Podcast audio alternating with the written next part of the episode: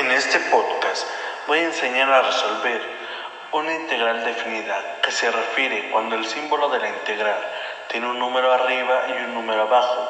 Al de abajo se le llama límite inferior y al de arriba se le llama límite superior. Es definida porque ya tiene esos dos números definidos.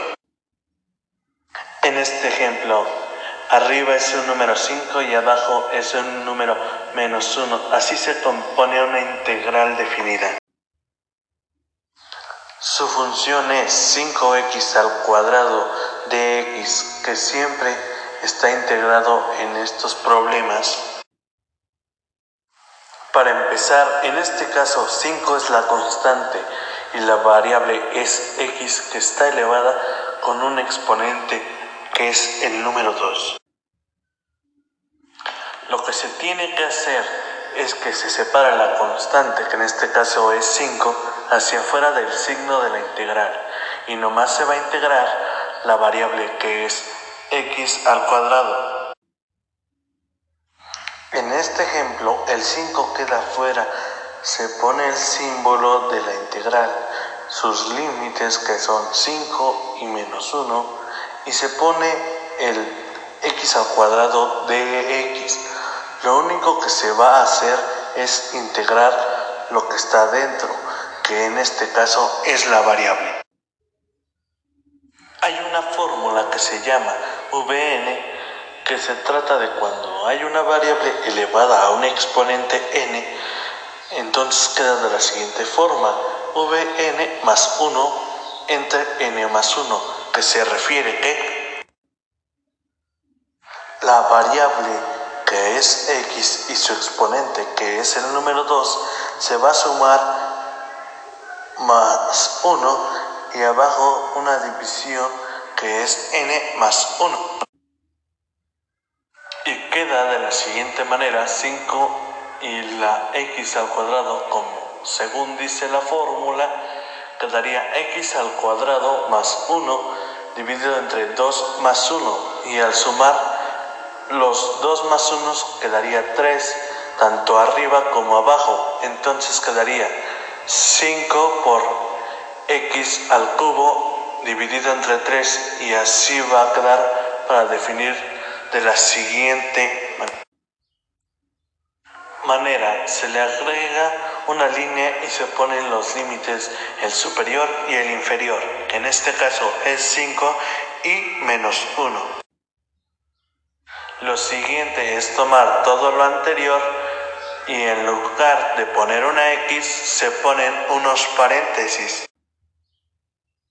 Entonces se abren unos corchetes y se pone lo siguiente, 5 por paréntesis a la 3 dividido entre 3.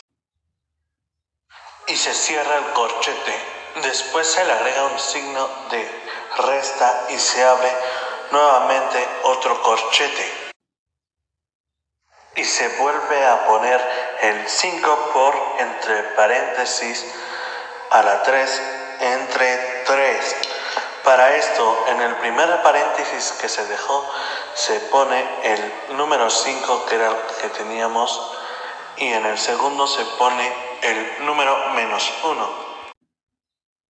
Después se resuelve con operaciones algebraicas y se resuelve la potenciación de 5 al cubo, que es 125, y la de menos 1, que quedaría igual menos 1.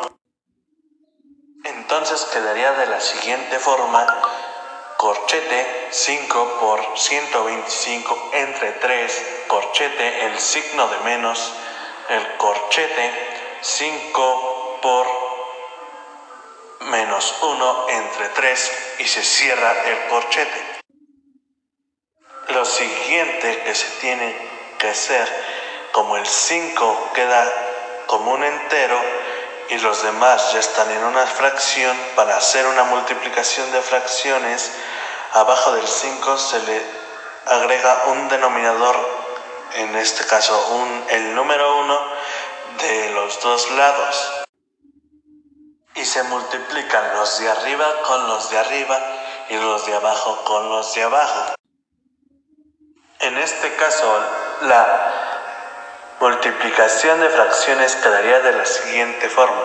5 por 125 que nos da como resultado 125 y abajo 1 por 3 que nos da como resultado 3.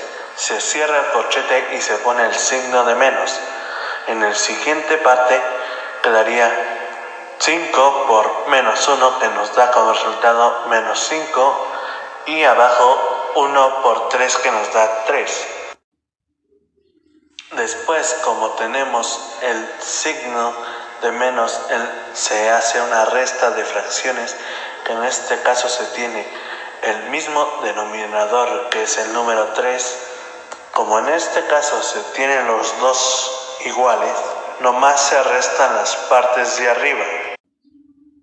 Entonces queda que a 625 se le resta menos 5. En este caso se tiene el número menos y el signo de menos. Entonces se tiene que hacer la multiplicación de signos, que es, en este caso es menos por menos nos da más. Y ya no es una resta, se convierte en una suma. Entonces quedaría como resultado que a 625 más 5, entonces ahora serían 630 y como pasó el 3 directamente, entonces quedaría 630 entre 3, que nos da como resultado 210 y esto sería el resultado a la integral derivada que hicimos.